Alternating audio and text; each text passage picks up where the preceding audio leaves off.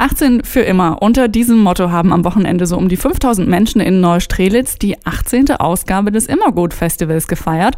Bei besten Bedingungen konnte man mitten in der mecklenburgischen Seenplatte anbaden, konnte sich Bands anschauen, Lesungen lauschen, im Disco-Zelt bis in die Morgenstunden tanzen und laut zu Wonderwall mitgrölen. Für meinen Kollegen Christian Eichler war das das erste Immergut-Festival und aus seiner unbefangenen Perspektive kann er mir jetzt von diesem Erlebnis berichten. Hallo Christian. Hallo Doris. Doris. Wie war es denn dein erstes immer gut? Das war richtig gut. Das lag natürlich zum einen an einem Punkt, den die Festivalmacher nicht so richtig einplanen konnten, nämlich am Wetter. Das war mega gut dieses Wochenende. Das Immergut Festival gilt ja auch so ein bisschen als Eröffner äh, der Festivalsaison und das hat perfekt funktioniert, denn es waren 25 äh, bis 30 Grad, glaube ich. Was aber natürlich auch dazu führt, du kennst es wahrscheinlich auch von Festivals, dass man äh, nachts friert, weil es noch Mai ist, aber dann aufwacht in Schweiß gebadet aus dem, Festi aus dem Zelt rausrollt. Aber es ist auf jeden Fall besser als Matsch an den Gummistiefeln.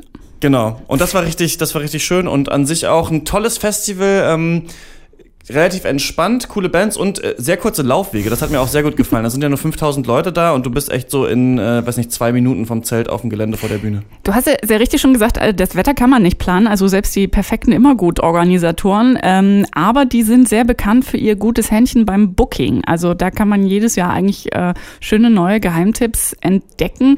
Hast du denn was dabei gehabt auf der Liste äh, diesmal, wo du vorher noch nicht so gut äh, Bescheid wusstest oder nicht auf dem Schirm hattest und jetzt sagst, äh, der neue neuer Favorit? Mhm, auf jeden Fall. Ähm, vor allem ist es ja so, ich moderiere ja hier auch bei Detektor FM und da kennst du es ja, man hört ja dann ganz, ganz viele von diesen Bands, äh, vielleicht viel öfter, als man das sonst würde, aber man weiß ja nie, wie die live sind. Und da muss ich sagen, richtig umgehauen haben mich Chick Chick Chick, die ich, diese, die Band mit den drei Ausrufezeichen, die ich ja immer noch so ein bisschen als so Progressive Rock eigentlich im Kopf hatte. Aber das war eine große Disco-Funk-Party, die die abgefeuert haben, da mit ihr, mit dem Sänger und der Sängerin, die sind super abgegangen. Und das äh, fand ich richtig cool. Dan Crowell war auch noch jemand, bei dem das äh, äh, auch genauso war, wo ich es auch nicht erwartet hätte. Es gab äh, die, also zu den Headlinern ähm, äh, gehörten auch Portugal the Man dieses Jahr und natürlich Broken Social Scene. Ähm, hast du die auch gesehen? Wie war's?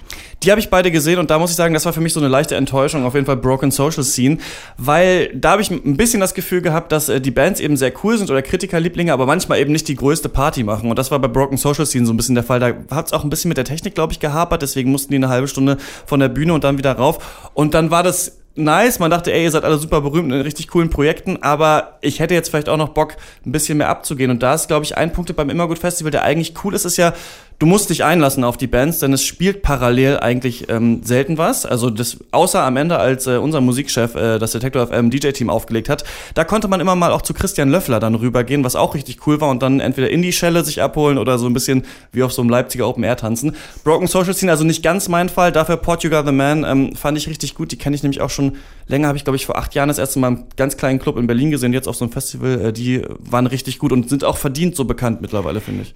Du hast schon ein bisschen geschwärmt von der Atmosphäre und den kurzen Wegen. Also das ist immer gut, ist so ein kleines Festival, das man sehr leicht äh, lieb haben kann. Aber was, was glaubst du denn, machen die richtig im Vergleich zu anderen Festivals? Ich glaube, es ist einfach nicht so überladen. Also das sind eben nicht 2000 Konzerte hintereinander, ich habe es schon gesagt, sondern meistens immer nur eins und dann auch eine Lesung. Und dadurch... Ähm, nimmt man sich eher die Zeit, sich mal eine Band anzuschauen, die man nicht auf dem Schirm hatte und verweilt da länger und ähm, geht auch mal zu einer Lesung, guckt auch mal im Labelzelt vorbei, wo wir auch von Detektor FM standen, nimmt vielleicht mal eine Schallplatte mit und auch dieses Liebevolle finde ich ganz cool. Zum Beispiel kannst du beim Immergut Festival, wo ich schon Schallplatten anspreche, immer äh, den Soundtrack zum Festival kaufen auf Platte, kostet glaube ich 12 Euro und dann hast du eine tatsächliche Vinylplatte mit äh, den Songs vom Festival und das finde ich total nett und das habe ich sonst auch so noch nicht erlebt.